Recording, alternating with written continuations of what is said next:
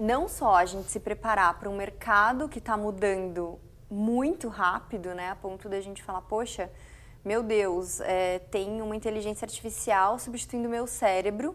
Então tem todo esse âmbito da revolução que a gente vem passando, tecnológica, né?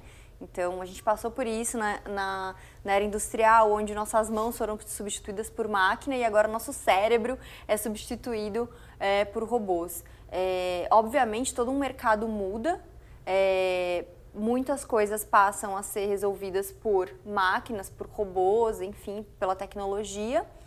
Mas novas necessidades surgem, né? E eu acho que daí o que é mais valorizado é o nosso, a nossa parte cognitiva mesmo, a nossa capacidade de sentir, a nossa capacidade de ouvir, a nossa capacidade de se relacionar.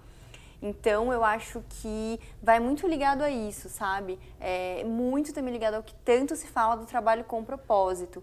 Você é, fazer algo que faça sentido para a tua vida mesmo, você se conectar com com aquilo que, poxa, é, um, é uma causa para você.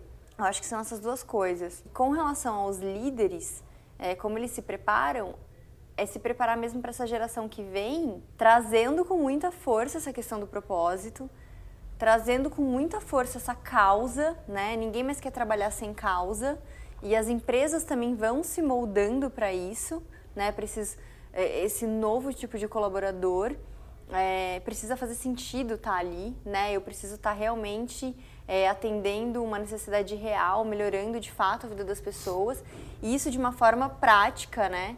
É, e os líderes precisam se preparar para isso, tanto é, para trazer mais autonomia, para trabalhar com mais colaboração, sair do ego né, e ir para o eco, sair do, da, da, do, do modelo hierárquico e ir para um modelo onde você é, trabalha de uma forma circular, né, em células, com com realmente mais colaboração, mais transparência.